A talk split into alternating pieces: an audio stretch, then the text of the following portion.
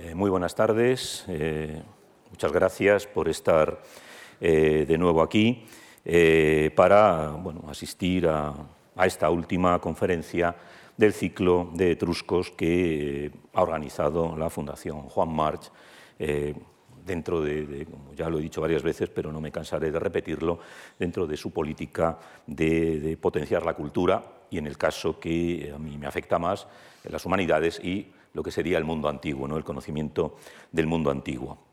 Hoy el tema que nos trae es el de los etruscos y el mar. Eh, es verdad que dentro del, mundo etrusco, de la cultura etrusca, pues el mundo del arte, es bien conocido, prácticamente todo el mundo, eh, supongo, conoce, eh, que lo hemos visto, las pinturas etruscas, ha oído hablar de las pinturas etruscas o de la adivinación etrusca, otro, otro elemento importante. Eh, hay muchos aspectos del mundo etrusco que son, conocidos, que forman parte un poco de, de, la visión que, cualquier no especialista tiene de este mundo. Pero curiosamente, la relación de los etruscos con el mar, no voy a decir que es un tema que no se ha trabajado, no es verdad, se ha trabajado, pero no es uno de los temas que más han llamado la atención ni de la investigación ni eh, del conocimiento del gran público. Eh, es verdad que los etruscos mm, no fundaron colonias como tal, no fueron un pueblo colonizador como, como lo fue el griego, a otro nivel lo fueron los romanos, eh, pero su relación con el mar, aunque quizá no tan temprana, como la de otras culturas, los fenicios o los griegos, que desde, prácticamente desde siempre, antes incluso de que, de que podamos hablar de fenicios o de griegos, ya estaban vinculados con el mar. Eh, los etruscos probablemente accedieron al mar mm, algo más tarde, eh, pero mm, en algunos momentos tuvieron eh, importancia, tuvieron poder como decimos muchas veces los historiadores, aunque no nos gusta hacer historia ficción, ¿no? Eh, hay algunos momentos importantes en la historia, veremos aquí alguno, que en caso de que los etruscos hubieran conseguido vencer a sus enemigos, seguramente la historia del Mediterráneo habría sido distinta, naturalmente nuestra historia. ¿no? Hay algunos momentos en los que se disputaba realmente el control del Mediterráneo. Eh, al final, en estas etapas ganaron los griegos y más adelante, como sabemos, los romanos.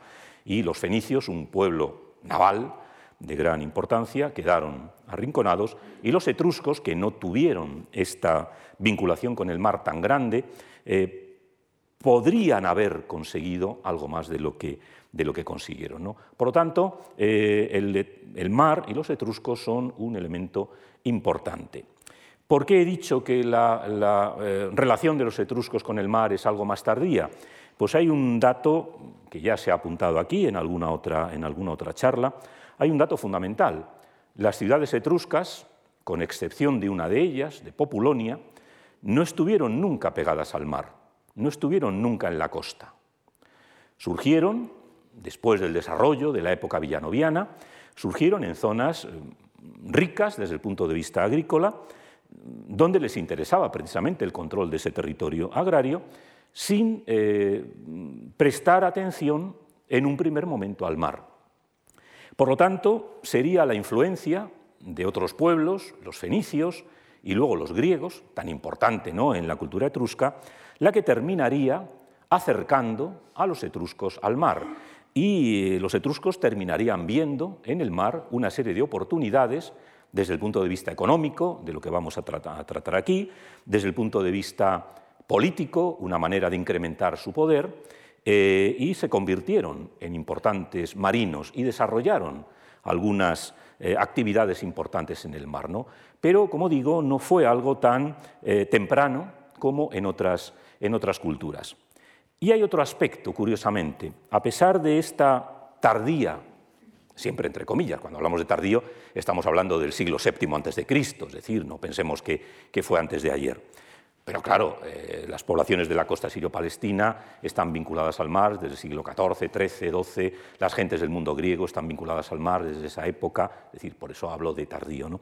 Eh, como digo, eh, fue esta relación con el mar la que terminó convirtiendo casi eh, en, un sinónimo La palabra etrusco, la palabra tirreno, que es la que, usan los griegos, eh, no sé si se ha dicho, pero, quizás sea conveniente decirlo, aunque no tenga mucho que ver con el tema que estamos hablando. Eh, las palabras que usamos para referirnos a los etruscos, ya sea etrusco, ya sea tirseno o tirreno, son palabras que les asignan los romanos y los griegos. Los etruscos no se llamaron etruscos a sí mismos, ellos se llamaban Rasna o Rasenna, es el nombre que ellos se daban a sí mismos. ¿no?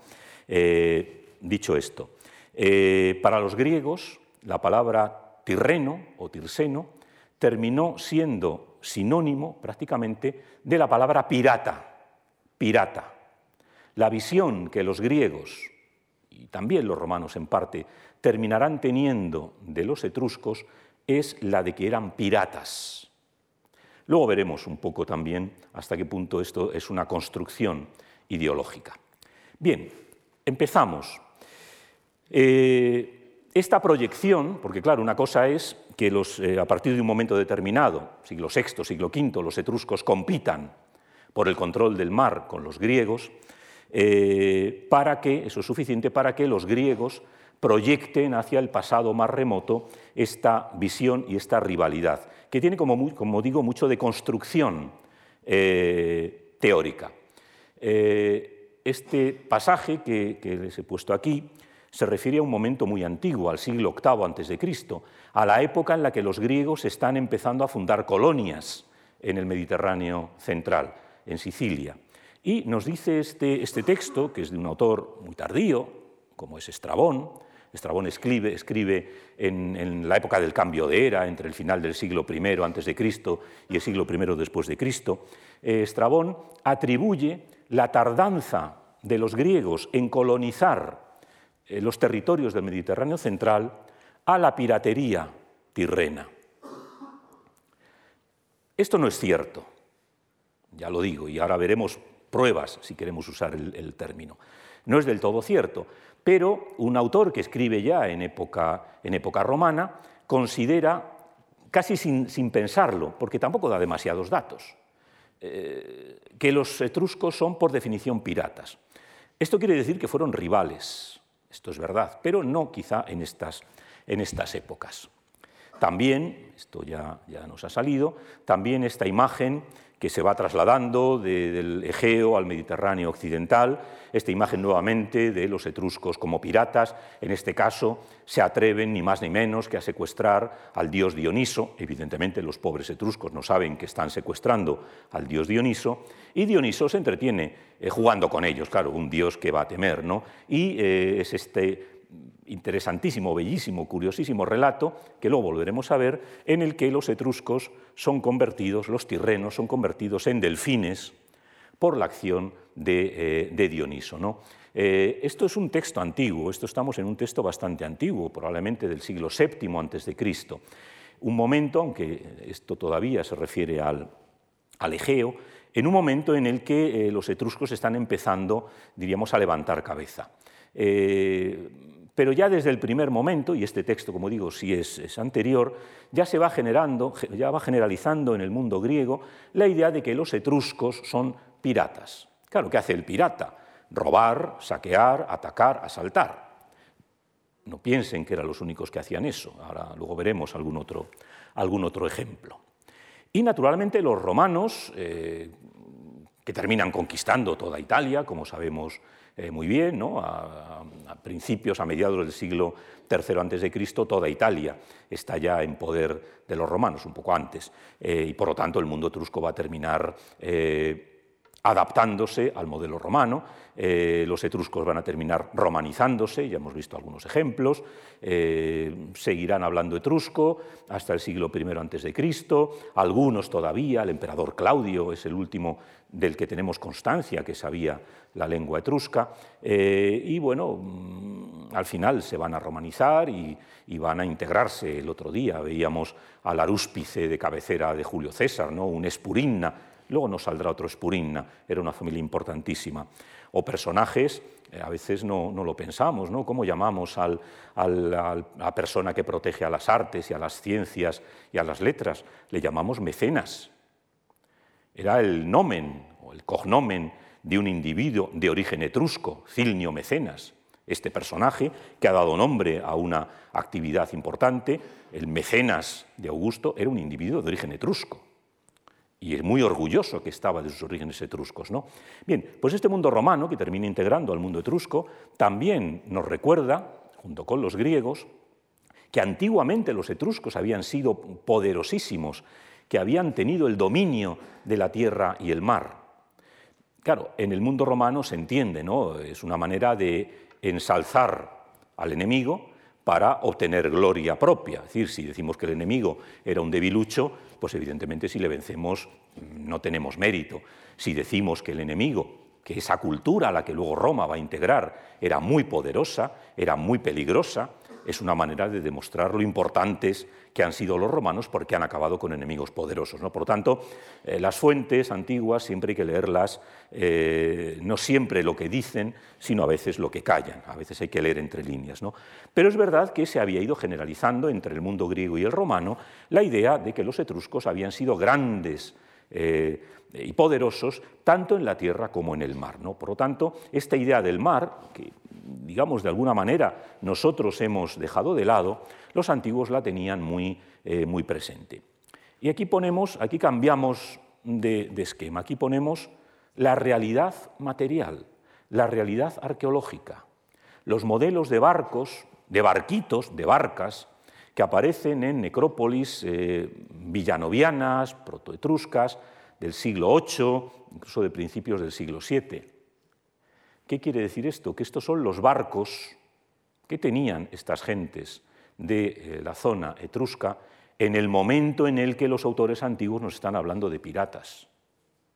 Es decir, cuando los griegos y los fenicios eran capaces de navegar de una punta a la otra del Mediterráneo en barcos que son barcos, barcos de velas, barcos de remos, barcos perfectamente construidos con unos mecanismos absolutamente complejos, las gentes de Etruria solo conocían barcas. Por lo tanto, no es verdad, eh, lo que apuntaba antes, no es verdad que en el siglo VIII los etruscos fueran un enemigo importante para los griegos. No es verdad que los etruscos, con estas chalupas, pudieran practicar la piratería frente a barcos como los griegos que podían llevar 50 remeros armados hasta los dientes. Es decir, cuando contrastamos lo que los autores antiguos nos dicen con la realidad material, vemos, es un poco lo que les quería decir, cómo cuando se refieren a este poderío naval etrusco en tiempos antiguos, hay mucho de propaganda, hay mucho de eh, hacer recaer en un rival unos méritos que seguramente no son tan importantes como se pretende. Esto es un dato que no podemos perder nunca de vista, porque tiene que ver con cosas que ya hemos dicho. No sabemos eh, casi nunca lo que los etruscos pensaban sobre las cosas, porque no nos han dejado literatura, aunque ellos la tuvieron. La visión que tenemos de los etruscos es la visión que dan los griegos o los romanos, y por lo tanto es una visión deformada y a veces intencionadamente deformada. Mm, el campo del mundo funerario, como ya vimos en la conferencia al respecto, pues no sabemos casi nada. No era un tema que les preocupara a los griegos o a los romanos. En cambio, como vimos en la conferencia pasada, todo lo que tenía que ver con la adivinación sí les preocupaba. Por eso tenemos tantos datos sobre la adivinación etrusca, porque los romanos aprovecharon esos conocimientos y los integraron. Por eso tenemos datos, por eso hay autores como el que se mencionaba, Nigidio Fígulo, autor antiquísimo, cuyos textos son conservados, perduran mucho tiempo. Conocemos las ideas de los etruscos sobre el origen de de la etrusca disciplina, porque eso sí les interesaba a los romanos sobre todo. Y el mar también lo conocemos, porque fueron rivales. Y por eso sí tenemos textos no etruscos, sobre la marina, sobre la navegación etrusca. ¿no? Por lo tanto, eh, es un aspecto mm, que hay que tener en cuenta. Por un lado, la imagen que nos dan los autores antiguos y por otro lado, la realidad. En el siglo VIII, cuando nos decía Estrabón que los griegos tardaron en colonizar porque temían la piratería etrusca, podemos decir, como les dije al principio, que, eh, que Estrabón nos está engañando, no nos dice la verdad. En el siglo VIII los etruscos no tenían capacidad para imponerse con estos barcos pequeños a los barcos que traían los griegos. Pero es interesante que eh, esta idea de los etruscos como piratas se, vaya extendiendo. En estos momentos, las navegaciones etruscas o las navegaciones de los eh, nurágicos sardos son navegaciones de pequeña escala.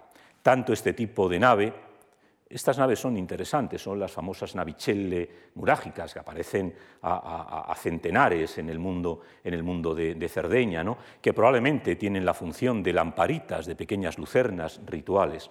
Y algunas aparecen en Italia y aparecen en Etruria, lo cual nos está hablando de contactos mm, que en el siglo VIII y en parte del siglo VII seguramente no van más allá.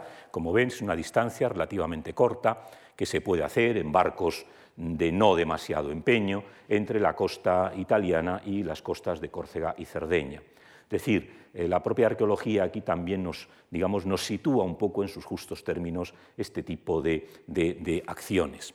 Algunos otros vasos ya vamos viendo ¿no? cómo a inicios del siglo VII empiezan a aparecer ya en la iconografía barcos de vela.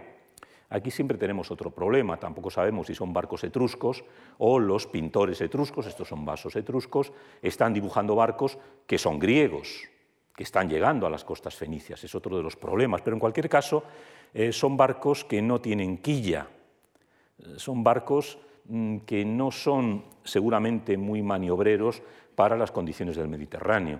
El Mediterráneo es un mar muy peligroso. A veces pensamos que el gran peligro son los océanos, el Atlántico, el Pacífico. El Mediterráneo es un mar muy peligroso y más para barcos antiguos. ¿no? Pero en cualquier caso, sean barcos etruscos o griegos, todavía no son barcos de, de gran de gran desempeño náutico, ¿no? lo cual nos está diciendo que efectivamente los etruscos están aprendiendo, eso es lo interesante, están aprendiendo nuevas técnicas navales, por eso les decía que es un fenómeno tardío, y la eh, iconografía nos ayuda. Una de las primeras representaciones ya más, más eh, importante de un barco es en esta famosa crátera que ya nos ha salido, la crátera de Aristonoto, del, mejor de los bastardos, ¿no? como, como, veíamos, donde encontramos un, un combate naval Aquí ya nos quedan dudas, claro, está hecha por un griego, no cabe ninguna duda, pero está hecha para un personaje de Caere, para un etrusco que se entierra con esta, con esta crátera en su tumba. Está representando un ataque de un barco de guerra, como ven, con, con espolón, a un barco mercante. El problema que seguimos sin dilucidar es a quién o con quién se siente identificado el etrusco probablemente con el barco de guerra, claro.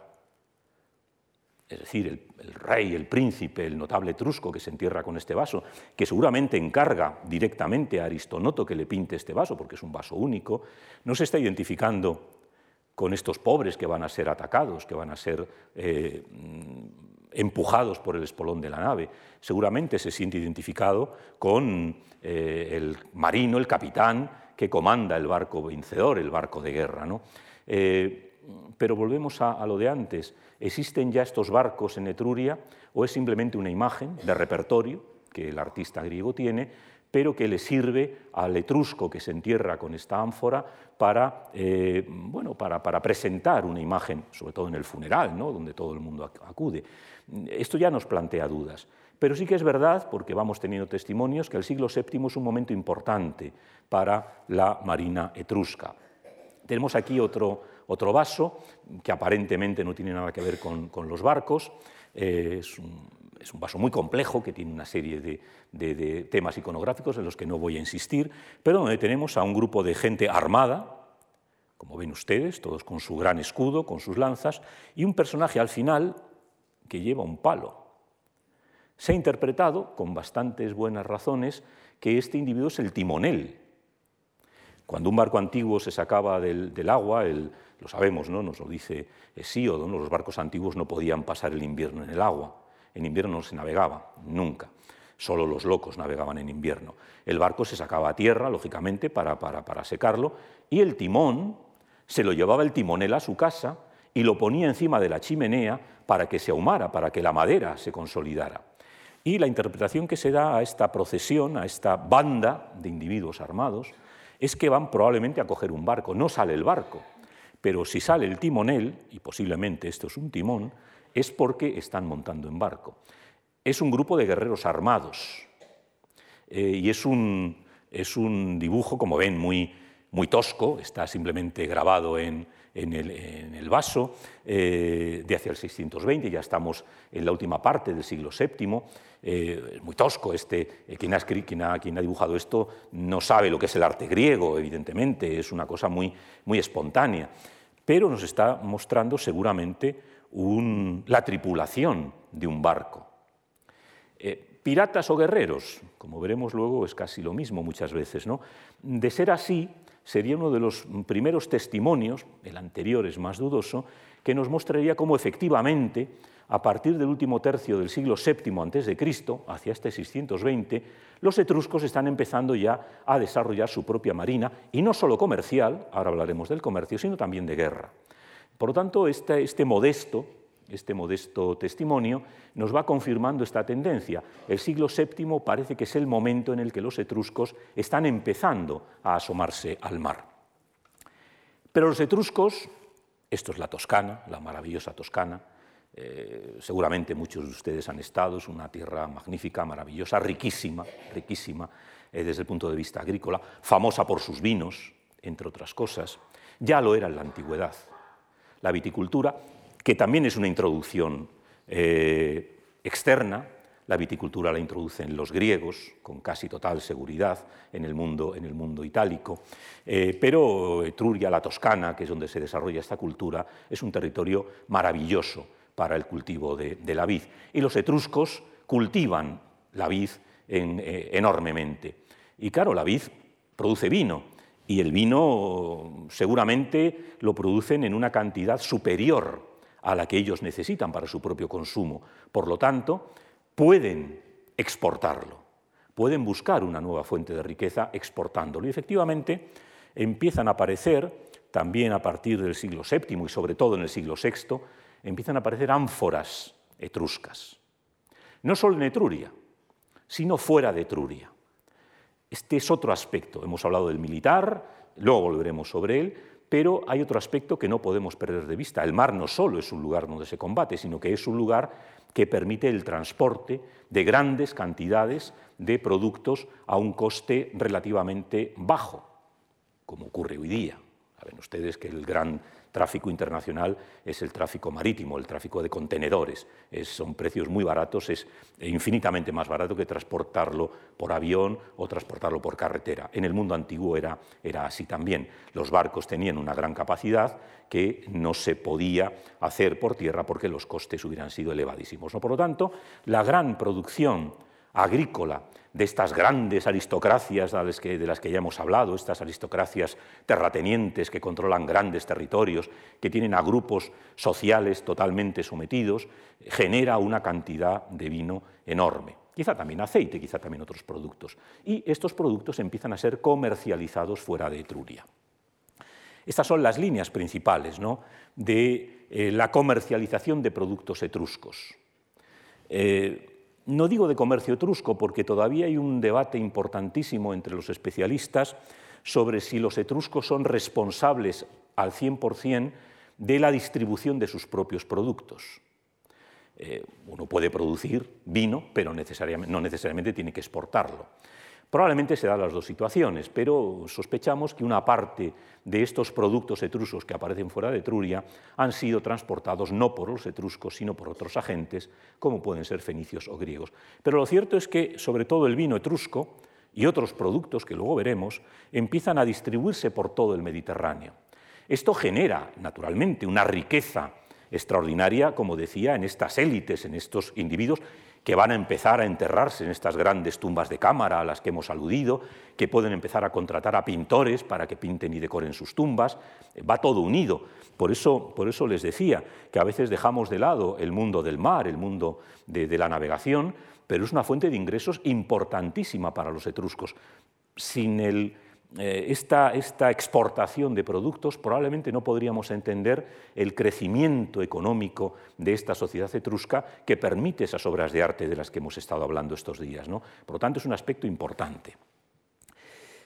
La presencia de, griegos también en Etruria queda, queda, queda atestiguada, aparte de por las imitaciones de cerámicas, estas son cerámicas de las que llamamos etrusco-corintias, son imitaciones de, cerámicas corintias hechas en Etruria, algunas están hechas por artesanos corintios que se trasladan a Etruria, es decir, no solo hay imitación, y tenemos, tenemos textos que nos hablan de la llegada de personajes, en este caso griegos, a Etruria hay algunos textos, pero también tenemos otros datos. Es decir, claro, es, un territorio económicamente muy interesante y muchos griegos acuden a Etruria y se integran allí.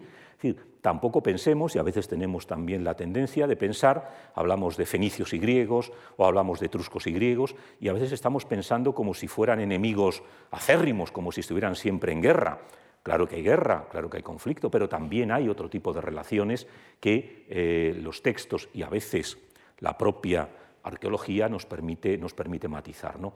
Es, un periodo importantísimo, ¿no? el siglo VII, de llegada, y los siglos siguientes, por supuesto, de llegada de gentes de todo el Mediterráneo, gentes griegas, gentes probablemente, luego veremos, en alguna zona hay fenicios perfectamente atestiguados, que están, eh, digamos, favoreciendo que el mundo etrusco, que se ha asomado un poco tarde al mar, vaya recuperando el tiempo, vaya, vaya viendo al mar como una fuente importante de recursos.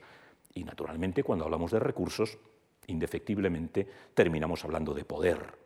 Cuando tenemos interés en un recurso económico, mm, tenemos miedo de que alguien nos pueda arrebatar ese recurso. Y entonces tenemos que fortalecernos, tenemos que invertir en flotas, en armadas, para defender nuestros intereses. Es decir, la importancia náutica militar, naval de los etruscos, de la que luego hablaremos, está muy relacionada con el aspecto económico, como pasa siempre. Eh, este mapa del sur de Francia nos muestran todos los pecios, todos los restos submarinos, donde han aparecido materiales etruscos. Es una cantidad enorme.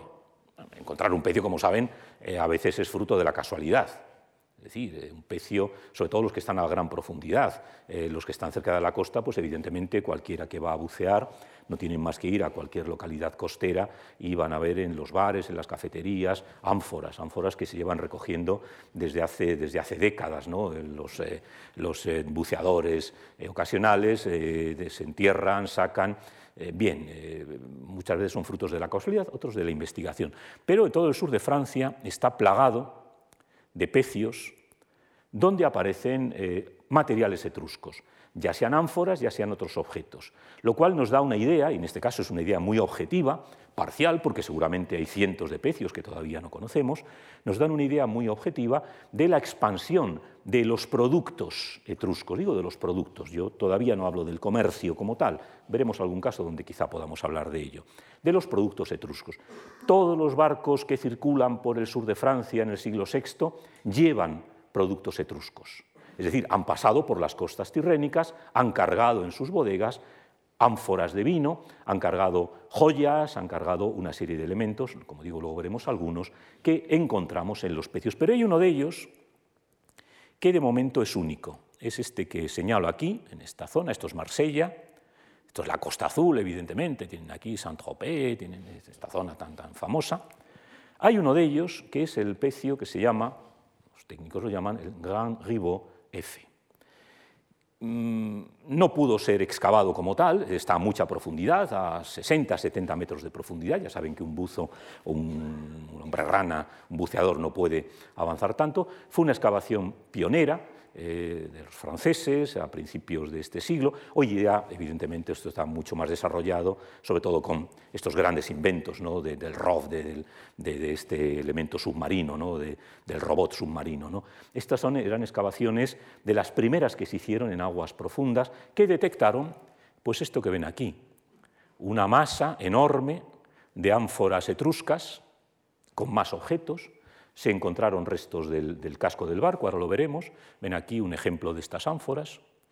Una digitalización, se estaba empezando en ese momento también a usar la digitalización en arqueología. Es una excavación modélica, insisto, para el tiempo que hace, ya 20 años, que en informática, como saben, es mucho, ¿no? y en técnicas, que al final llegó a descubrir, no se excavó todo, pero como se hicieron varios sondeos, se pudo establecer que estábamos ante un barco de 22 metros de largo, que es una eslora bastante importante, una manga de 8 metros, que desplazaba entre 30 y 38 toneladas, estamos hablando ya no de una chalupa, no de un barco pequeño, sino de un barco considerable. Piensen que los barcos antiguos, eh, como eran de madera, hay un límite ¿no? para, para, para, hacer un barco de madera. Un barco de madera no puede mm, eh, competir con los barcos modernos eh, de, de, acero porque evidentemente la madera es un material muy, muy problemático y aún así se hacían grandes barcos. ¿no? Y el cargamento que se calculó, se hicieron como ven una serie de sondeos, debía cargar entre 800 y 1000 ánforas prácticamente idénticas. Ven aquí una reconstrucción, que además iban agrupadas en cinco niveles. El ánfora tiene una cosa buena, aunque veamos esa punta que tiene que es tan incómoda, sirve muy bien para colocarla en una playa, clavarla en la playa y que se quede tiesa, o para hacer una fila, en los huecos entre cuatro ánforas se coloca otra ánfora, como tiene un pico se encaja perfectamente y así sucesivamente. ¿no? Es más, en las ánforas, no sé si se llega a ver, en algunas se ve, esto que ven aquí por ejemplo es la cuerda que ataba las ánforas. En este pecio, también excavado, aunque ya digo, ningún buzo llegó a bajar a ese nivel, se recuperaron las cuerdas que ataban, las ánforas, con lo cual sabemos perfectamente cómo iba, cómo iba eh, estivada la, la, carga. Pues llevaba entre 800 y 1000 ánforas de ese tipo que hemos visto antes, que son producción de Cerveteri. Es decir, un barco exclusivamente cargado de ánforas etruscas, en torno a 40.000 litros de vino una ánfora etrusca pues, suele tener, depende del tamaño, 25, 30, 40 litros de capacidad, la mayoría suelen tener 35 litros. O sea, estamos hablando de un cargamento de 35.000 o 40.000 litros de vino, que son muchos litros de vino. Y este barco, como digo, único, solo llevaba ánforas etruscas. Y llevaba también, claro, otros objetos, cuencos de, bronce, es decir, productos para, la venta. Es importante, como digo, porque eh, la excavación de este barco eh, lo veo, lo ponen aquí, ¿no? lo vemos aquí. Al final eh, no sabemos si es un barco griego o, etrusco. Bueno, ahora no me funciona esto.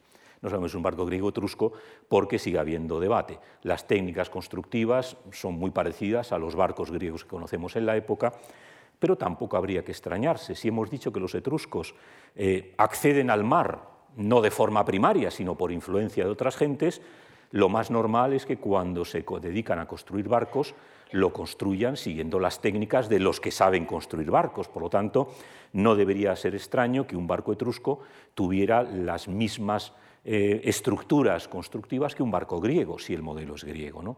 Por lo tanto, es el viejo debate. Pero claro, el hecho de que tengamos un cargamento tan, tan eh, unitario sugiere que tenemos aquí a un gran carguero, probablemente etrusco, que está moviéndose, no sabemos a dónde iría, quizá a Marbella, quizá a Marsella, perdón, eh, quizá Alat, ahora lo veremos, pero si al final los, especialistas se ponen de acuerdo en si es un barco etrusco o griego, quizá tengamos aquí el primer testimonio fehaciente, arqueológico, de, un, bueno, de uno de estos grandes barcos mercantes que transportaban unos grandes cargamentos de vino.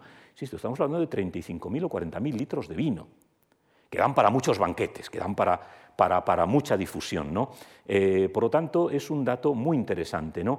que, nos está hablando, claro, vamos a ver, eh, un cargamento de 35.000, 40.000 litros de vino genera unos beneficios extraordinarios, sobre todo en territorios donde no hay vino, pero la gente eh, mata por beber vino.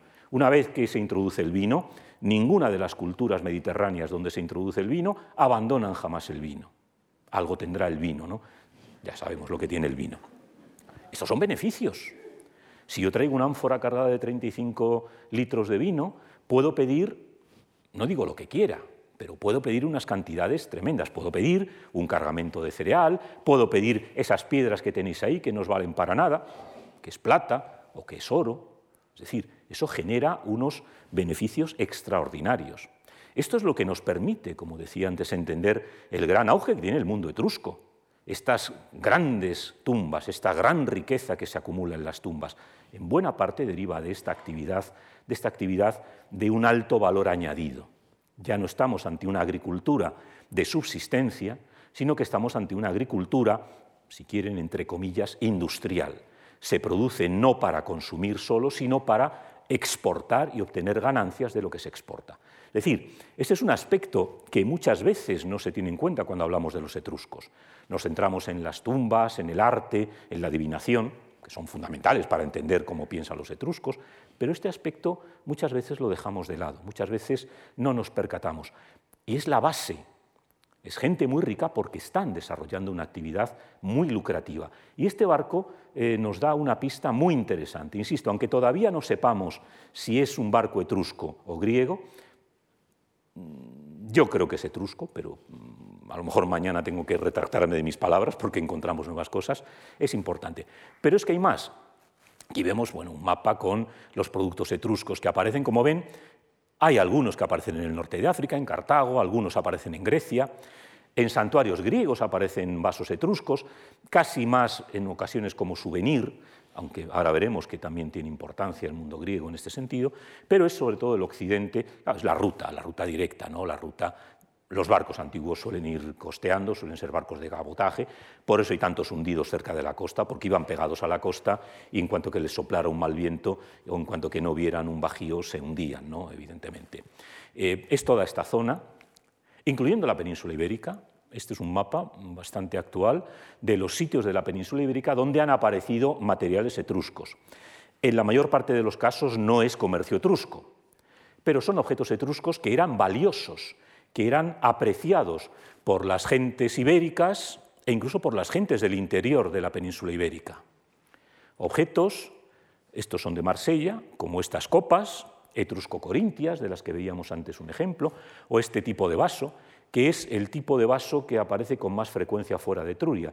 Es un cánzaros, un vaso para beber vino, hecho en un tipo, en una técnica muy propia del mundo etrusco, que es lo que llamamos búquero, es una cerámica eh, en cierto modo un poco tosca, pero los acabados de estos vasos son extraordinarios, tienen un bruñido que parece casi metal y es un tipo de vaso que aparece con mucha frecuencia en todo. En los sitios donde aparece material etrusco, a veces lo que aparece es este tipo de vaso. Pero aparece en la península ibérica. Aquí tenemos una, jarrita con cabeza humana, ven aquí, los ojitos y la nariz, un vasito que aparece en Ullastret, este yacimiento que hay en, Cataluña. Encontramos no uno, sino dos eh, asas. Eh, claro, aquí falta la forma entera, son asas de un colador. El vino antiguo, no nos engañemos, no es el vino que vemos hoy. Hoy cuando nos vamos a una cata de vino nos enseña el, técnico, el enólogo, no, no, pónganlo a la luz, vean la transparencia. El vino antiguo debía de ser cualquier cosa menos transparente.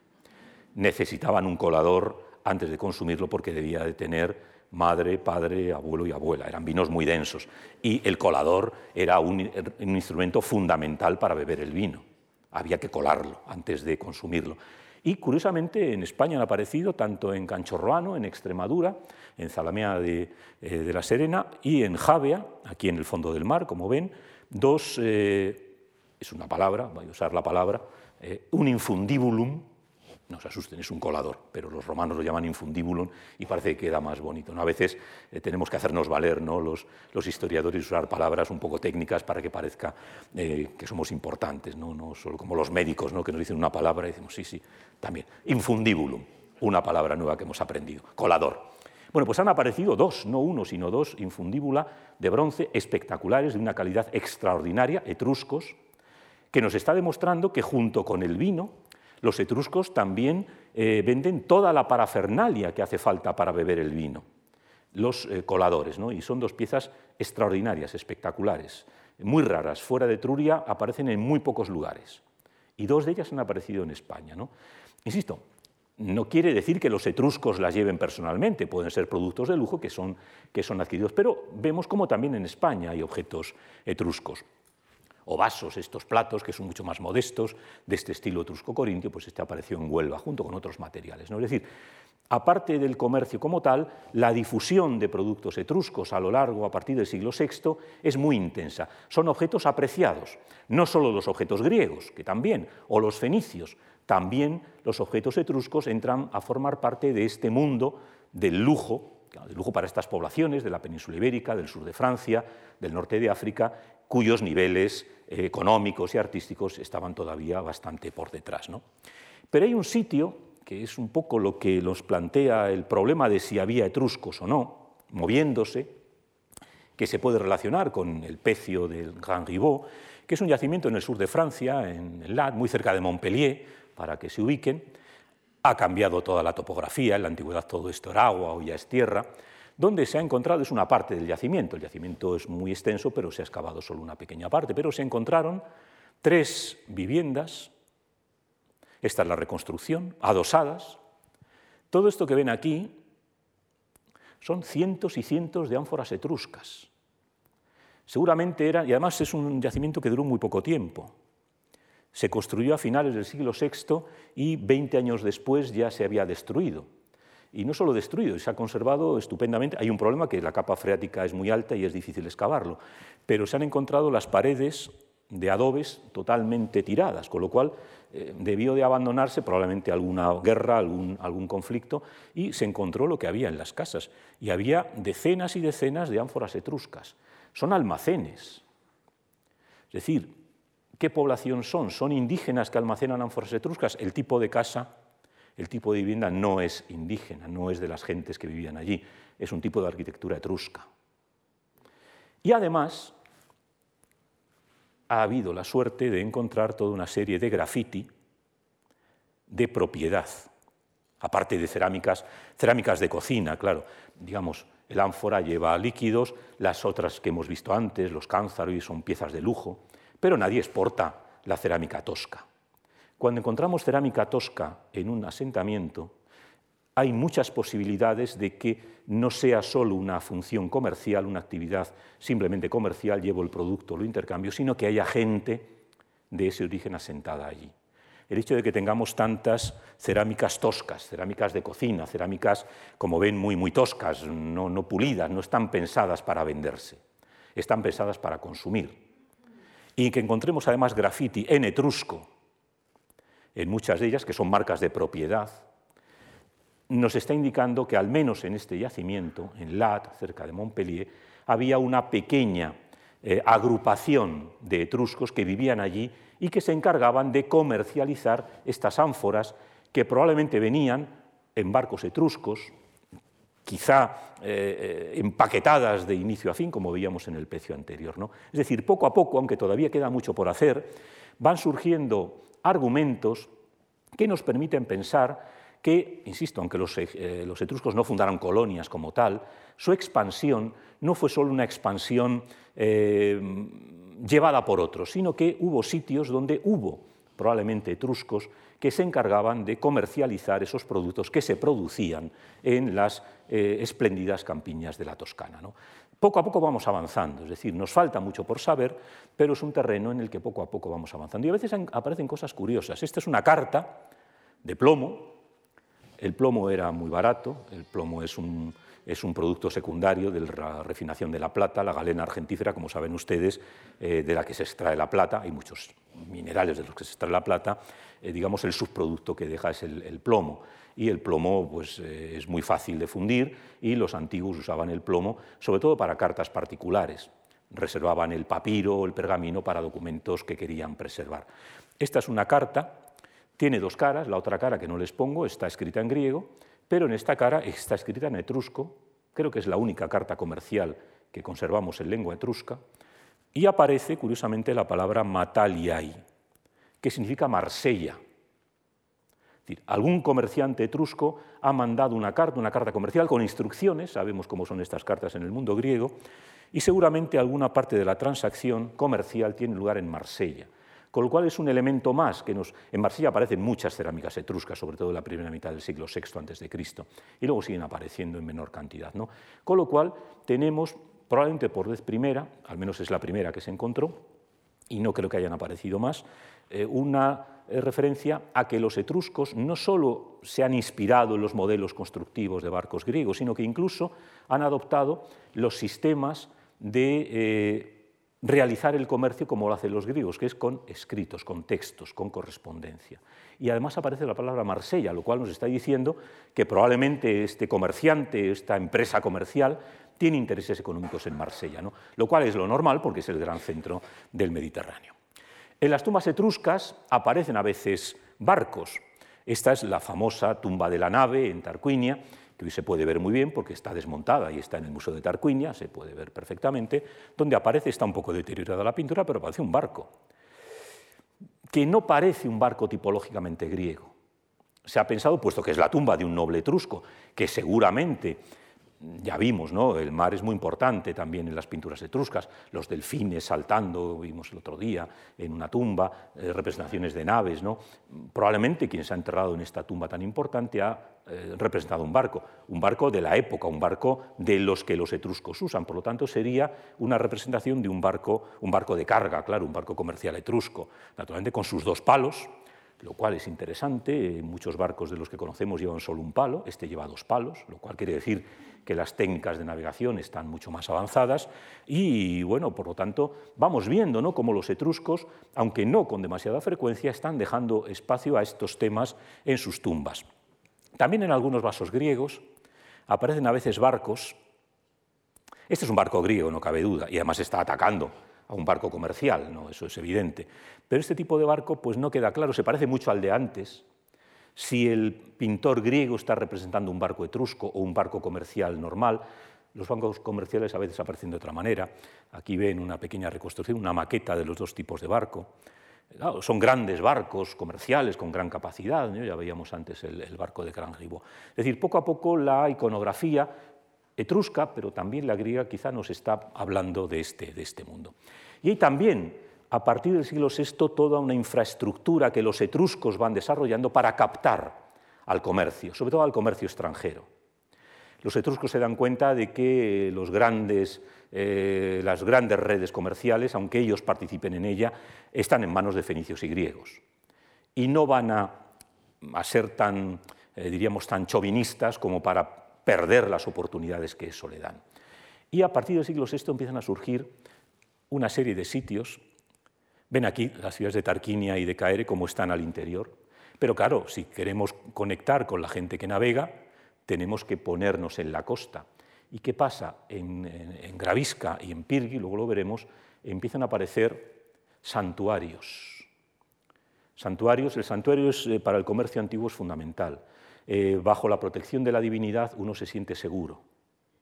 Si yo me acojo a sagrado, estoy seguro. Si yo quiero atraer a un comerciante extranjero, como hacen los etruscos, la mejor solución es colocar un santuario, porque el, visitante, el viajero, una vez que accede al santuario, un santuario etrusco, controlado por los etruscos, se siente seguro. Y luego se le va a permitir adorar a sus propios dioses. El mundo antiguo tiene una gran capacidad de sincretismo, ya lo hemos visto en algunos casos. Los griegos, luego los romanos, seguramente los fenicios, son capaces de interpretar a los dioses etruscos como a sus propios dioses. Eso lo vamos a ver incluso ahora. Por lo tanto, es muy fácil que un griego que va a un santuario eh, donde se adora eh, a un dios etrusco vea en ese santuario también un lugar donde rendir culto a sus dioses. Por lo tanto, hacia el siglo VI, en varios lugares del mundo etrusco, pero sobre todo en Gravisca y Pirgi, porque son las que mejor conocemos, empiezan a surgir estos santuarios. De Gravisca ha sido excavado, no vamos a entrar en detalles. Primero surge un santuario dedicado a Afrodita, a Turán, que es la Afrodita etrusca. Luego se transforma en un santuario de Hera Afrodita. Allí van los griegos a desarrollar sus actividades. Aparecen esculturas griegas, una Afrodita Urania, una Afrodita Afrodita es la diosa del amor, pero en su vertiente de Urania es también una diosa de la guerra. Es muy parecida a la Astarte fenicia, que también es una diosa del amor, pero también es una diosa de la guerra, y probablemente a la Turán etrusca. Es decir, la advocación que los griegos eligen en ese santuario es una vocación específica para aproximarse a la visión que tienen los etruscos de su diosa y que los griegos cuando hacen ofrendas en ese santuario estén haciéndola a la diosa etrusca pero también a su propia diosa. Eso es un sincretismo ¿no? y eso se ve en este campo. Eh, luego hay otra zona donde se adora a Perséfone y Apolo, que no son otra cosa que los dioses Cabaza, que es la Perséfone etrusca, y el dios Suri, que es el dios Apolo. El dios Suri, el dios Apolo en Etruria tiene también unas connotaciones funerarias importantes. ¿no? Por lo tanto, vemos cómo esto se va. Y vemos luego graffiti que los griegos en sus vasos escriben. Y hay dedicatorias a dioses griegos, Hera, Afrodita, Apolo, Demeter, los dioscuros, pero también hay dedicatorias etruscas. En el mismo lugar en el que un griego hace una dedicatoria a Afrodita, el etrusco hace una dedicatoria a Turán. Es decir, estos santuarios son, hoy diríamos, multinacionales o multilaterales. Los antiguos no tenían religiones auténticas o reveladas, todas eran igual de válidas. Un santuario era un lugar a respetar, siempre, aunque fuera extranjero. Hombre, hay veces que no, ya lo veremos. Por lo tanto, eh, este, esta relación eh, apoyada en los dioses es muy fructífera para el comercio. Y los etruscos lo que hacen es bajar de la ciudad, erigir santuarios en la costa para atraerse al comercio. Ellos seguramente comercian, pero como digo, es una oportunidad, es un mundo lleno de oportunidades y no lo van a dejar perder. Y a veces hay individuos, y aquí tenemos un caso muy interesante en el que coinciden las fuentes literarias y la arqueología, eh, Heródoto nos habla, cuando nos habla de otro personaje, de, Coleo de Samos, que es el primer griego que llega a la península ibérica con nombre propio, nos dice que este individuo se hizo tan rico eh, que fue el más rico que todos los griegos después del Egineta Sóstrato, hijo de Laodamante, pues con este último no puede rivalizar nadie. Era un nombre que aparecía, todos los que hemos leído a Heródoto conocíamos a Sóstrato, pero de repente en las excavaciones de Gravisca apareció, esto que ven aquí es la mitad de un ancla, un ancla de un barco griego, esta es un ancla de mármol, con una inscripción dedicada por un señor en alfabeto cnidio, eh, perdón, en alfabeto eh, egineta, que ha dedicado un sóstrato. Es el mismo sóstrato al que se está refiriendo Heródoto. ¿Dónde ha dedicado esa, ancla, ese ancla? En Gravisca. Pero es que además en Naucratis, en Egipto, que es otro de estos grandes centros comerciales, otra generación anterior, este seguramente es el abuelo, aparece este otro vaso espectacular, también con una dedicatoria, un sóstrato me dedicó a Afrodita. Hay, y eso el profesor Mario Torelli, ¿no? uno de los mayores eh, estruscólogos que ha habido, que falleció hace, hace un par de años, estableció una genealogía. Es decir, estamos ante una familia que durante cuatro o cinco generaciones están comerciando con todo el Mediterráneo, están comerciando con Egipto, están comerciando con Etruria, y su eco, el eco de estos ricachones riquísimos, aparece en Heródoto, pero de repente nos encontramos un ancla consagrada por un individuo a Apolo, evidentemente, que es de origen egineta. ¿no? Es decir, vemos cómo las cosas que a veces nos cuentan los autores antiguos tienen, tienen traslación. El otro santuario, lo ven aquí también, es el, claro, estamos hablando de Tarquinia y Caere, ¿no? y que son las dos grandes ciudades de la Etruria meridional. También los habitantes de Caere instalan en la costa un santuario. Un santuario, este es más monumental que el de que el, de, que el de Gravisca, con una parte que se excavó hace tiempo y con otra que se ha excavado hace poco.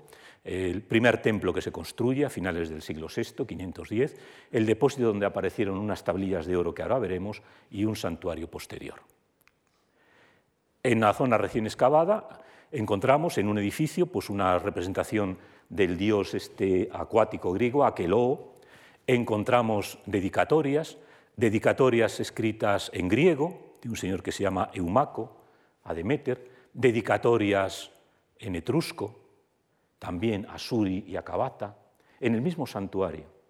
Es decir, el etrusco que va y hace su ofrenda lo hace en su lengua y a su dios o diosa, y el griego que va lo hace en griego a su dios o a su diosa. Es decir, estamos en este mundo. Pero es que en este santuario vemos que a finales del siglo VI se construye este templo, que es un templo de estilo griego, todavía no se ha desarrollado el arte etrusco arquitectónico como tal, y en ese depósito donde, donde les he indicado se encontraron estas, tres tablillas de oro. Eh, esta dice otras cosas, no vamos a entrar en ellas, estas dos. No es un bilingüe exactamente, pero dicen prácticamente lo mismo. ¿Y qué nos dicen las tablillas? Naturalmente, la fenicia se ha podido traducir, la lengua fenicia la conocemos bastante bien, la etrusca, como ven, nos faltan un montón de cosas.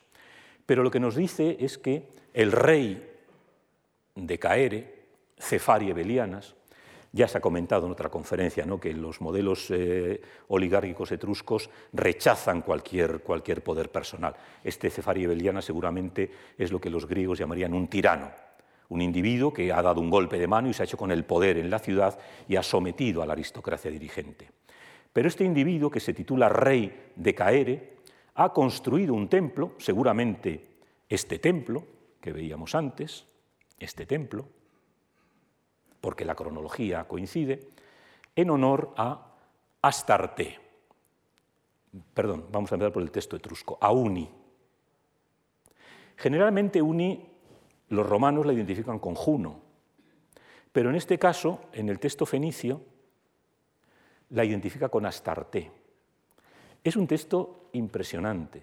Imagínense que estas tres placas de oro estaban clavadas, si se fijan se ven todavía los huecos de los clavos, y se han encontrado los clavos, Claro, seguramente cuando se produce alguna de las destrucciones del santuario, ante la que se les venía encima, cogieron las placas de oro y las enterraron para que no las robaran. Y nadie volvió a recuperarlas hasta que se excavaron en el, siglo pasado. ¿no? Entonces encontraron las tablillas y los clavos, con, este son de cobre, pero con recubrición de oro para clavarlas seguramente en la puerta, en un muro del templo. Imagínense lo que es que el rey de Caere construya un templo y les ponga a los etruscos a quién está dedicado el templo, a su diosa Uni, pero que cuando llegue un fenicio y se acerque a ese santuario, el fenicio, cuando lea el texto, descubra que también es un santuario de Astarte. Es esto que les decía antes, ¿no? Están intentando atraerse al comercio, en este caso al comercio fenicio. Construyen un templo de tipo griego, curiosamente, pero para atraerse a los comerciantes fenicios seguramente también a los griegos, ya lo hemos visto que hay inscripciones griegas, ¿no? pero es una política, podríamos decir, deliberada por parte, en este momento, del que manda en la ciudad de Caere, de Cerveteri, para animar a los comerciantes fenicios a que acudan también a ese santuario a hacer los intercambios. ¿no? Por lo tanto, vemos la importancia que tiene para estas ciudades etruscas el mar. Están haciendo todo lo posible para vincularse al mar. Están colocando escalas, puntos en la costa, aunque ellos viven a 14, 15 kilómetros al interior, para atraerse a los comerciantes. ¿no? Por lo tanto, es una cosa muy interesante, ¿no? para que vean lo importante que era el mar para los etruscos. Este santuario, bueno, pues nos sirve. Aristóteles ya nos lo había dicho, ¿no? que los etruscos y los cartagineses habían realizado muchos acuerdos de mucho tipo. Es decir, cuando apareció este texto, de alguna manera corroboraba lo que ya sabíamos, porque Aristóteles nos lo había dicho. Estos santuarios tienen muchas eh, facilidades. Se piensa, era una idea que desarrolló también Mario Torelli, que no todo el mundo ha aceptado, pero que toda esta serie de habitacioncitas pequeñas que había aquí, pensemos que es un santuario que para los fenicios es Astarte, estas habitacioncitas, eh, Torelli las interpretaba como las pequeñas habitaciones donde se practicaba la prostitución sagrada, que era un ritual que conocemos bastante bien para los santuarios de Astarte. Es decir, que no solo hay una, atracción, eh, digamos, de tipo político, sino que a los viajeros que llegan de otras procedencias se les da lo que suelen encontrar en estos santuarios de Astarte, que son prostitutas sagradas, que es un tipo de ritual también muy sujeto a debate eh, que los eh, orientales conocían bien. Esta relación tan intensa que mantenían los etruscos con Grecia, sobre todo algunos etruscos, se va a traducir en la construcción al menos de dos tesoros. Ahora veremos lo que es un tesoro. Es un pequeño edificio que se erige en un santuario griego para consagrar ofrendas. Hay solo dos ciudades etruscas que, a las que se les permite establecer un tesoro en el santuario de Delfos, que son Acaere y Aspina. Espina está en el Adriático. Es otra de las grandes ciudades etruscas, pero en este caso del Adriático. Es una cosa prácticamente única. Los santuarios griegos admiten visitas de mucha gente, pero el hacer un, tesoro es una cosa, digamos, son palabras mayores. Claro, los griegos interpretaban esto muchas veces eh, desde la clave, desde la perspectiva de que realmente esos etruscos, de alguna manera, de alguna manera, eran descendientes de griegos. Eh, era una manera que tenían ellos de, bueno, de, de justificar los pactos, las alianzas, los acuerdos. ¿no? No sabemos exactamente dónde estaba ese tesoro. Aquí ven el tesoro de los atenienses en Delfos, que es el único que está restaurado. Como no es un pequeño edificio con forma de templo, en Delfos hay muchos, hay, no sé, 15, 18, 20, en Olimpia y menos, hay 10 o 11, que eran edificios construidos por ciudades para depositar allí sus ofrendas. ¿no? Entonces se piensa, no es seguro, que este edificio que hay detrás del tesoro de los atenienses podría ser el tesoro etrusco, este pequeño edificio que ven aquí. Hay quien lo duda, es una cosa que no sabemos con certeza, pero es una posibilidad. Y de las dos ciudades probablemente fuera el de Espina. Esto es otra cosa interesante, es decir, esta relación, esta interacción griegos-etruscos, que va a ser violenta también, como vamos a ver, también provoca este otro elemento, que los griegos terminen aceptando a algunos etruscos en sus lugares más, más sagrados. Pero llega el momento de empezar a hablar de guerras. No todo era tan idílico. ¿Y quién provoca esas guerras que se van a suceder prácticamente durante más de un siglo? Pues curiosamente no los piratas tirrenos, las provocan los griegos. Hacia el año 540 a.C., la ciudad de Focea, eh, los foceos son los que llegan a la península ibérica, los foceos, los masaliotas son los que fundan Ampurias, ¿no? la, única colonia griega que tenemos en, España, junto con Rosas. La ciudad de Focea es tomada por los persas y mm, la mitad de la población focea emigra a Occidente y se instalan en la isla de Córcega. Y como nos dice un autor griego, que es Heródoto, es decir, no es un autor extranjero, sino que es griego, estos individuos se dedican a pillar y a saquear a todos los vecinos. ¿A quiénes afectan? A los fenicios, es decir, a los fenicios de Cartago y a los etruscos. Y los etruscos y los cartagineses forman una coalición para enfrentarse a los griegos. Es la famosa batalla de Alalia o la famosa batalla del Marsardo del año 535 a.C., en la que, aunque la flota griega parece que vence, las pérdidas fueron tan tremendas que eh, lo que nosotros llamamos victoria pírrica, es decir, una victoria en la que el que gana queda tan debilitado que casi ha perdido, los griegos lo llaman victoria cazmea, es lo mismo. Eh, los foceos quedan tan debilitados que a pesar de que han conseguido vencer a los enemigos, 60 naves contra 120 naves, los jonios tenían unas técnicas navales muy desarrolladas y eso explica que vencieran, eh, terminan evacuando la isla y se instalan en, la península italiana. En este mapa es una batalla que afectó a todo el Mediterráneo y lo que son las cosas de la arqueología, en este mismo año se ha excavado en, Elea, está muy cerca, Elea a lo mejor no les suena, aunque bueno, de ayer era el famoso filósofo Zenón de Elea, ¿no? el de la paradoja ¿no? de Aquiles y la, y la tortuga. ¿no? Está muy cerca de Paestum, un seguro que les suena, está muy cerquita. Bueno, pues este año en excavaciones que se han hecho en Elea se han encontrado curiosamente un casco etrusco y un casco griego en los niveles iniciales del santuario principal de la ciudad de Elea.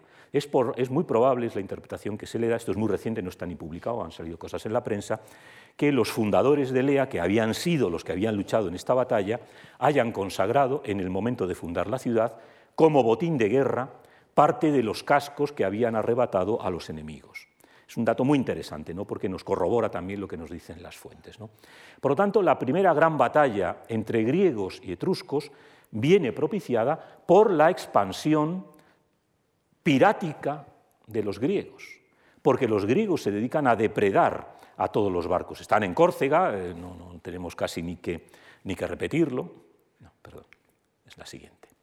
Están en Córcega, en un punto clave, porque los barcos antiguos podían navegar hasta la costa del estrecho de Mesina, que es otro de los elementos, o podían navegar hacia Córcega para así seguir llegando a Cerdeña y luego intentar cruzar o a Sicilia o a la costa del norte de África. Son rutas por las que todos los barcos pasan. No hay más que ponerse, casi como hace el cazador, para otear y cuando viene un barco atraparlo. Es lo más sencillo del mundo. Y claro, los etruscos y los cartagineses se ven afectados por estos piratas griegos que se dedican a atacar su comercio. Y ya hemos dicho antes, cuando nuestros intereses se ven perjudicados, al final la reacción es violenta. Por lo tanto, la primera gran guerra naval entre etruscos y, y griegos es provocada por los griegos. Otro caso, cuando Focea eh, es derrotada años después por los persas nuevamente en la revuelta, el almirante Foceo, los foceos eran famosos por ser piratas, es decir, eran grandes piratas. El almirante Foceo, que huye de, Jonia, huye de Asia Menor, se va a Fenicia, allí hunde varios barcos, hace con un gran botín y al final emigra a Occidente y se dedica a la piratería en la zona del estrecho de Mesina. Eso sí, en detrimento de cartagineses y tirrenos, pero no de griegos. Es un pirata eh, honrado para los griegos.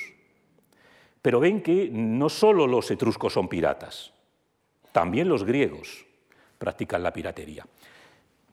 Evidentemente, una vez que los etruscos han empezado a reforzar su flota, pues no se van a contentar, ¿no? Y una vez que los problemas son mayores, algunos tiranos griegos tienen que fortificar. Este es el, promontorio de, de, Escila, donde estaba el viejo mito de Escila, recuerdan Escila y Caribdis, ¿no? Estos dos seres que impedían el paso a Ulises, ¿no? Bueno, pues aquí es donde los griegos ubicaban el mito de Escila. Esto lo fortifica Anaxilao para evitar que los eh, piratas etruscos, ahora ya los etruscos ya son piratas, eh, penetren hacia el estrecho. Hay más piratas que no son etruscos, pero que son equiparables, como los de Ancio. Ancio es una ciudad del Lacio, es una ciudad de los Volscos, pero al final hacían piratería, a pesar incluso de que ya eran súbditos de los romanos. Es decir, a la hora de atacar barcos, y tenemos un ejemplo en el que los, los anciates atacan a un barco eh, que llevaba trigo a Roma y al final tienen que intervenir Roma. Es decir, los piratas, como diría la expresión, no se casan con nadie. Un barco es un barco y una presa es una presa. Hay un caso muy curioso, ¿no? un tirano de Samos que se llamaba Polícrates daba órdenes a sus barcos de atacar a cualquier barco que hubiera en medio y cuando lo llevaban a puerto ya decidían si era amigo, le devolvían sus bienes, le pedían perdón y seguía. Si era enemigo, evidentemente se quedaban con él. Es decir, la piratería es algo endémico en el Mediterráneo. Las Islas Lipari son un centro clave de piratas o de defensa de contra los piratas. Este pequeño archipiélago, donde la isla más famosa es la famosa Stromboli, ¿no? Bueno, pues aquí sabemos que desde el momento de la fundación la población se divide en dos grandes grupos. Una parte que cultiva la tierra y otra parte que hace una flota para defenderse de los piratas. Es decir, la isla de Lipari se convierte en un, teóricamente, en la visión griega, en defensora frente a los piratas. Pero curiosamente tenemos datos, aparte de literarios, de que la ciudad de Lipari, la polis de Lipari, fue derrotada en un momento por los etruscos nos lo da a entender un texto antiguo, pero nos lo da a entender clarísimamente una ofrenda realizada en el propio santuario de Delfos, donde, como ven, está un poco rota, pero donde dice que los tirrenos dedicaron esto, pues este edificio, a Apolo como botín tomado de los cnidios, es decir, de los habitantes de Lipari. Es decir, es muy curioso ver cómo los etruscos, que han derrotado a los griegos de Lipari, dedican en el santuario griego de Delfos una ofrenda para recordar su victoria, para, para, que vean que no todo es blanco y negro, que los tirrenos pueden estar luchando contra unos griegos, pero conmemoran su victoria en un santuario griego. ¿no? Es decir, mm, nada es blanco y negro, ¿no? hay muchos matices. Y esto es un testimonio interesantísimo para ver cómo funciona este mundo mediterráneo. Y tenemos otro texto que es muy posterior, es de época romana imperial, escrito en latín, en un precioso latín, en el que un miembro de la familia de los Espurinas, recuerden, eh, ya hemos hablado de uno de ellos, un Espurina era el arúspice de cabecera de César, el que le dijo que le iban a matar los idus de marzo, para más señas, y que César no hizo caso, eh, para que vean ¿no? la adivinación etrusca como a veces acierta. ¿no? Bueno, pues un miembro de esta familia, seguramente un descendiente, un nieto, un primo segundo de este Espurina, en la Tarquinia ya romana, dedica una gran pared con las glorias de sus antepasados es ya romano, evidentemente, en esta época ya no quedan etruscos, pero él recuerda que sus antepasados eran etruscos y coloca un monumento impresionante donde se habla de un Beltur Espurina, hijo de Lars, que tuvo dos magistraturas y una de ellas condujo a una flota hasta Sicilia y a causa de su valor se le hizo entrega de un escudo y una corona de oro. Es decir, no sabemos exactamente en qué momento ocurre esto buena parte de los investigadores piensan que este Beltur Espurinna debió de ser el que conquistó Lipari y probablemente el que consagró ese monumento a Apolo. Es una hipótesis, evidentemente, pero en cualquier caso los propios, vamos a llamar texto etrusco, es un texto latino, pero escrito por un individuo que tenía seguramente los anales familiares y que en un momento determinado decide hacer un monumento en honor a, sus antepasados. ¿no? Pues en estos anales se conserva el dato de una expedición etrusca hacia Sicilia, las Lipari siempre se vinculan a Sicilia, eh, exitosa. Es decir, vemos cómo es un toma y daca, los etruscos son derrotados, vencen, al final son los liparenses los que ganan la batalla, porque Apolo les aconseja una estratagema eh, de realizar, eh, de combatir contra los etruscos con el menor número de barcos y al final consiguen hundir 20 barcos etruscos. Esto que tenemos aquí es lo que queda del monumento que los eh, liparenses dedicaron en el santuario de Apolo. Y sabemos que es ese monumento, primero porque aparecen mencionados, claro, lógicamente, los, eh, los lipareos, liparaio, y aparece la palabra 20. y además en dialecto dorio, Hikati. Hikati en dorio es 20. Es decir, es un monumento larguísimo que contenía las 20 estatuas que los liparenses dedicaron a Apolo por haber hundido 20 barcos etruscos. Es decir, ven cómo muchas veces tenemos la enorme suerte, aunque aparezcan los monumentos rotos, de unir lo que sabemos por los datos literarios con lo que la arqueología nos presenta. El Delfos, se, convierte, en el gran escaparate ¿no? de estas victorias. Eh, el principio del fin del dominio etrusco, que era fuerte, ya hemos visto, desde el 535 hasta los primeros años del siglo V, los etruscos van avanzando. Y al final eh, se les para. ¿Quién los para? Los para el tirano de Siracusa, Hierón. Aquí tenemos un texto, un poeta, Píndaro, el gran cantor de los, de los grandes vencedores en los Juegos Olímpicos o Píticos o Nemeos, que cuatro años tan solo después de la victoria de Cumas hace una loa en honor a eh, los hijos de Dinomenes, es decir, en honor a eh, Gelón e Hierón. Y ahí mezcla todo. Estamos, es la época, no lo olvidemos, la época de las guerras médicas. 490 Maratón, 480 Salamina, 479 Platea y 474 Cumas. Y lo que hace, lo que hace Píndaro es unir todas esas victorias de griegos contra bárbaros, equiparándolas. Es decir, en esta visión profundamente ideologizada que Píndaro trae, la victoria de Cumas sobre los etruscos es equiparable a la victoria de Platea, a la victoria de Salamina, es decir, eh, es esta vertiente panhelénica. Los etruscos, no a partir de este momento, pero la obra de Píndaro convierte a los etruscos en enemigos panhelénicos. Igual que los persas habían sido enemigos y habían sido derrotados, en Occidente los etruscos y luego los cartagineses en, Ímera, que es la otra gran batalla del 480, eh, se une todo. ¿no?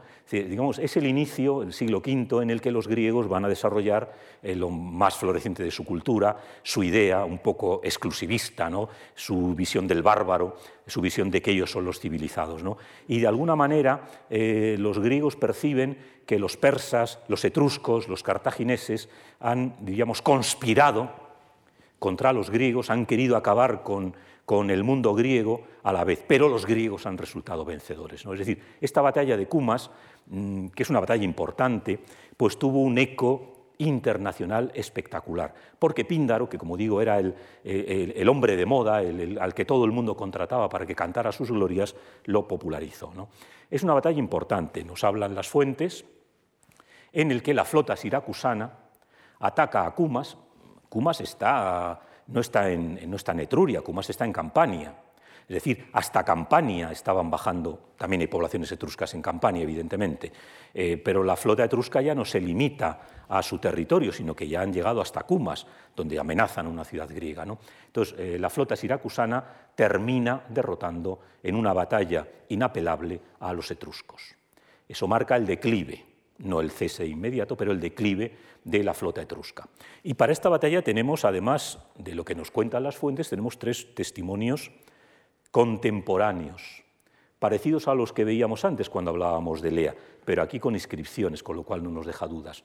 Tenemos tres cascos que aparecieron en Olimpia, en el santuario de Olimpia, ya estamos acostumbrados a que los santuarios sean el sitio donde los griegos conmemoran todas sus, todas sus fiestas con la misma inscripción. Este está en el Museo Británico, curiosamente, estos dos están en el Museo de Olimpia. Estos son cascos etruscos, este y este. Este es un casco griego, corintio, pero la inscripción es la misma.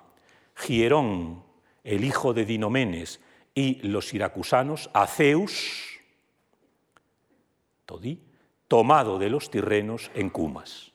son los cascos inscritos, creo que pueden ver perfectamente la inscripción, donde eh, Hierón de Siracusa, seguramente esto iba en monumentos que se han perdido, por supuesto, conmemora esta victoria. Es decir, esta victoria, cualquiera que fuera a, Delfos, que es la, foto que les he puesto antes, estos son los trípodes, la base de los trípodes, claro, los trípodes eran de metal y ya no están, son las bases de los trípodes en el santuario de, de Delfos, aquí justo es donde está el templo, es decir, pegado al templo, y un poco más allá está la gran columna que consagran los griegos después de la victoria sobre los persas, y estamos en un punto clave, donde todos los griegos que iban a Delfos lo estaban viendo, en, en, Olimpia no sabemos dónde estaba el monumento, pero todos los griegos que iban a los santuarios veían estos grandes monumentos consagrados en victorias de los griegos contra los bárbaros, ¿no? con lo cual esta ideología griega aumenta y los etruscos se convierten claro, en los piratas, en los malvados por definición, porque han amenazado a los griegos. ¿no? No acaba así la cosa, en el año 453 los propios siracusanos, ahora ya no los tiranos, ahora la democracia siracusana lleva también campañas ya seguramente de castigo y de botín contra la isla de Elba, contra la isla de Córcega, es decir, la victoria del 474 ha debido debilitar, ha debido debilitar tanto a la flota etrusca que los siracusanos pueden moverse sin demasiadas dificultades. De hecho, en las periodizaciones históricas, el 474 marca, digamos, el final de la talasocracia etrusca. Eh, y luego hay ya algunos datos testimoniales. En el, en el 415, cuando los atenienses atacan a Siracusa, piden ayuda a los etruscos y los etruscos les envían tres pentecónteros, ya ni tan siquiera trirremes. Un trirreme es un barco poderoso que lleva 170 remeros y unos 20 o 30 tripulantes. Un pentecóntero es un barco que lleva 50 remeros. Probablemente los etruscos, aunque aprovechan la oportunidad, claro, hombre, enfrentarse con Siracusa, que era su vieja enemiga, que los había humillado, pues seguramente les llama mucho la atención pero probablemente no tienen fuerzas o no tienen ganas de meterse en más conflictos y mandan una ayuda testimonial de tres barcos. 150, 200, 300 personas como mucho. Muy poco. Es decir, ya Etruria ya no es lo que era, ya no es la Etruria que había sido poderosa a finales del sexto, la Etruria que había vencido a Lipari, mm, ya los etruscos han debido de recibir un durísimo golpe en la batalla de, de Cumas. Y este texto eh, me sirve para eh, reflexionar sobre algo que hemos visto antes. Es el mismo episodio, pero contado desde dos versiones distintas. Cuando los romanos derrotan a la ciudad de Belles, la primera ciudad etrusca que cae en manos de Roma, envían una corona de oro al santuario de Delfos. Roma está también muy vinculada a Delfos. Y esa embajada es interceptada por los de Lipari. Si vemos el texto de Livio, nos dice, fueron capturados por piratas lipariotas. Claro, para Livio, los de Lipari son piratas. Pero fíjense en el texto de Plutarco, que es un autor griego, donde se nos dice que los de Lipari atacaron a ese barco tirreno, en el fondo, claro, seguramente eh, un griego no distingue mucho a un tirreno, a un etrusco de un romano, debían de ser bastante parecidos. ¿no? Un barco tirreno que llega allí, lo atacan pensando que eran piratas. Esta es la realidad. ¿Quién es pirata? Pirata siempre es el otro. Pirata siempre es el otro. La piratería y el comercio en el mundo antiguo se diferencian muy poco. Yo hoy soy un pirata que desembarca en una ciudad, en un pueblo, eh, arraso, saqueo, me llevo a 80 esclavos, o ataco un barco en alta mar, captura a los tripulantes o los tiro por la borda, pero al día siguiente soy un honrado comerciante que llega a otro puerto a intercambiar esos productos. ¿De dónde salen los esclavos? Alguien los ha tenido que capturar. Claro, para un griego el etrusco es pirata, pero como vemos en la visión romana, el pirata es el de Lipari. Los de Lipari dicen que defienden el mar de la piratería, pero la visión de los romanos es que los de Lipari, los griegos de Lipari, son piratas. Ya hemos visto ¿no? a los focios también como piratas. Pero claro, el que a los etruscos se los insulte sistemáticamente como piratas, pues tampoco quiere decir mucho. En el fondo están compitiendo por el mismo nicho económico. Están compitiendo por los mismos recursos. Y lo que para mí es eh, la piratería, para el otro es un medio de obtener recursos con los que intercambiar, y probablemente intercambiarlos incluso en ciudades griegas. Los griegos no le hacían ascos a tener esclavos griegos. Los griegos no se preocupaban porque cuando les vendían esclavos o compraban esclavos, el esclavo fuera griego. No les preocupaba lo más mínimo. Era un esclavo y lo ponían a trabajar. Es decir, con este texto, junto con muchos otros, vemos cómo cuando hablamos de piratas tenemos que tener mucho cuidado de quién utiliza el término de pirata no tenemos más ejemplos, es ser Francis Drake, héroe para los británicos. Para nosotros es el pirata mayor que ha existido. Claro, trabajaba, era corso, la piratería, el corso es otro tipo de piratería apoyado por el Estado. También la corona hispánica tenía piratas. No pensemos ¿no? que toda la gente que se movía por el Caribe eran hermanitas de la caridad. También había personas que tenían su patente de corso emitida por, por la corona para atacar, para perjudicar a los enemigos. Es una manera más de garantizarse los recursos. ¿no? Entonces, por eso digo que cuando hablamos de piratas y cuando vemos que los griegos sistemáticamente hablan de piratas tirrenos, es porque en el fondo eran, fueron los grandes competidores. Y eh, con estos textos vemos cómo el mismo episodio se interpreta de dos maneras distintas dependiendo de quién lo cuenta. ¿no? Es un, algo que siempre tenemos que, tener en cuenta.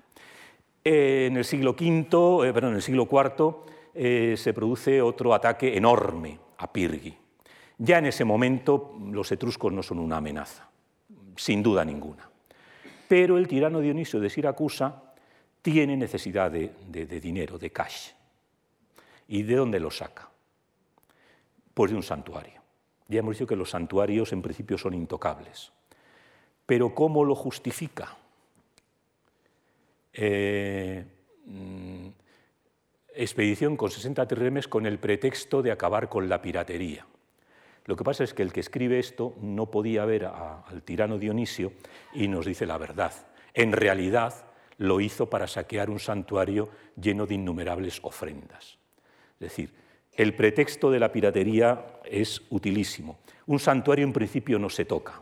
Ahora, si digo no, es que ese santuario es un nido de piratas. Ahí es donde se refugian los piratas que nos están acosando. Ya digo, difícil porque en esa época ya no hay Prueba de ello que los etruscos fueron incapaces de defender el santuario.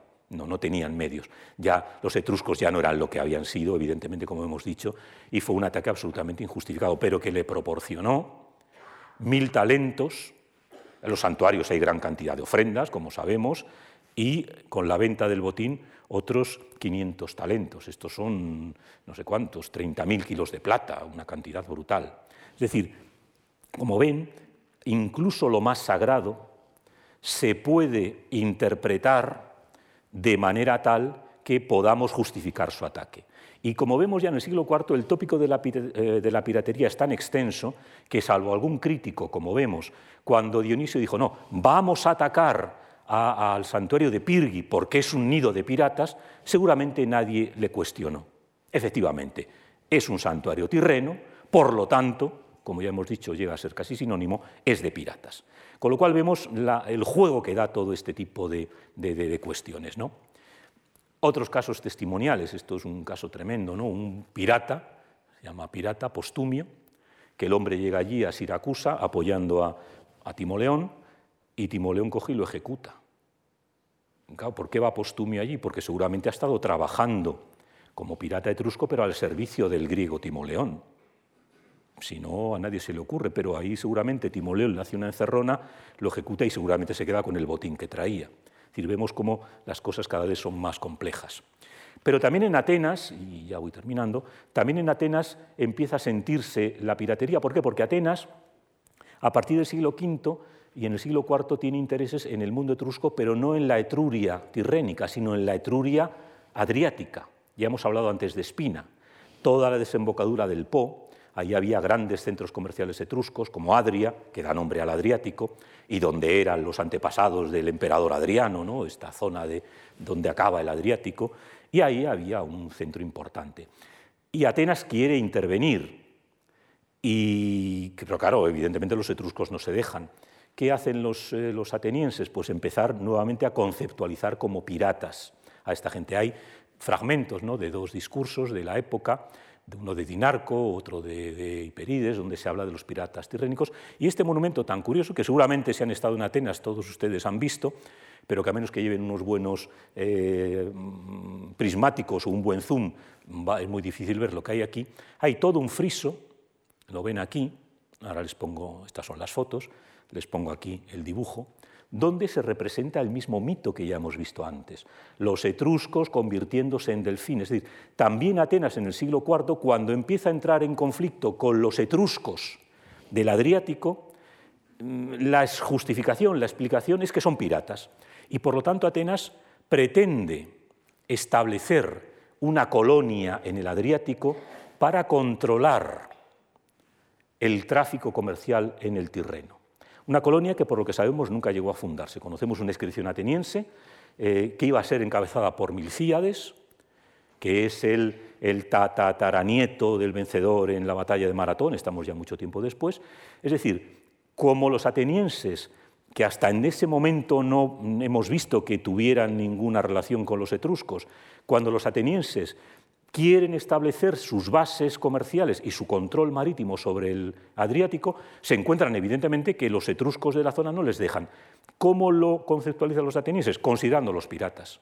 Y de repente este eh, personaje, eh, Lisícrates, que gana unas competiciones, pues no se le ocurre colocar en su monumento mm, no ninguna victoria contra los eh, tirrenos, pero como en Atenas debía de estar el run run de los problemas con los tirrenos, pues de repente resucita esta vieja iconografía que habíamos visto en aquella, en aquella hidria eh, que habíamos puesto al principio y vuelve a retomar este tema. Es como vemos, es un tema recurrente, ¿no? es un recurso muy socorrido. En el fondo, los atenienses quieren controlar el comercio en detrimento de la gente que vive allí. Como esa gente se opone, son piratas. Por lo tanto, todo lo que hagamos va a estar justificado. Es decir, ven cómo eh, la justificación de esto es así. La última referencia que tenemos a barcos eh, tirrenos es una pequeña ayuda, aquí son algunos barcos más, 18 naves que ayudan a Agatocles para liberarse del asedio cartaginés en el puerto de Siracusa, que es esto, claro, es un puerto que es muy fácilmente bloqueable. ¿no? Curiosamente, fíjense ustedes, ya estamos en el año 307, la historia se ha invertido. Ahora vemos que estos tirrenos que seguramente son mercenarios, ayudan a Siracusa, a su vieja, a su antiquísima enemiga, y la ayuda frente a los cartagineses, que habían sido siempre los aliados. Como les decía antes, los etruscos ya no son lo que eran, ya han ido poco a poco perdiendo lo que había sido este momento ¿no? de florecimiento comercial y naval, y han ido decayendo y hacen cualquier cosa. El final pues tiene lugar, evidentemente, a partir de finales del siglo IV, cuando ya una de las ciudades como Tarquinia entra en la órbita romana y, como ven aquí en este proceso, como digo, en el momento en el que estalla la Primera Guerra Púnica, en el 261, 264-261, toda Italia está en manos de Roma. Eh, evidentemente, el territorio etrusco se integra en el mundo romano, unos en mejor condición que otras, pero mm, digamos que esta experiencia propia de los etruscos ya va desapareciendo. ¿no? Por lo tanto, a partir de ese momento ya desaparece cualquier vestigio de la, de la eh, piratería etrusca y de la visión etrusca. Y termino con esta imagen que es eh, muy famosa y que es muy espectacular, y con un texto ya tardío, de época romana, donde nos cuenta nuevamente el mito que hemos visto antes, ¿no? de Dionisio convirtiendo en delfines, ven aquí a los delfines, ven aquí a Dionisio ya, una vez que se ha desembarazado de los tirrenos, con lo que nos decía el himno homérico, ¿no? con todo el mástil convertido en pámpanos de vid, pero fíjense en esta reflexión. Dioniso, apostado en la proa de su barco, ríe y ordena que los tirrenos dejen de ser hombres y se conviertan en peces. Ellos no sabían que los delfines eran mamíferos, evidentemente, era un pez. Pasando así de tener malas costumbres a ser animales útiles y buenos. Es decir, al final hemos domesticado a los etruscos, Dioniso ha domesticado a los etruscos, los ha convertido en los delfines, que son seres muy interesantes, eh, amigos de los hombres, les gusta la música y son capaces de meter en cintura a los piratas en beneficio de los hombres al son de la música. Es decir, es, diríamos un poco es el sueño, eh, es muy tardío, como digo, pero el sueño de los, de los, de los griegos, ¿no? convertir en delfines a los piratas, convertirlos en seres benéficos, desembarazarse de ellos. Hubo una época, como les decía al principio, en la que los etruscos podrían haber terminado dominando el Mediterráneo central. No lo hicieron, evidentemente la historia es la que es, pero eh, en algún momento los etruscos y el mar llegaron a ser un verdadero peligro para los griegos y para su cultura. Nada más, muchísimas gracias por su atención.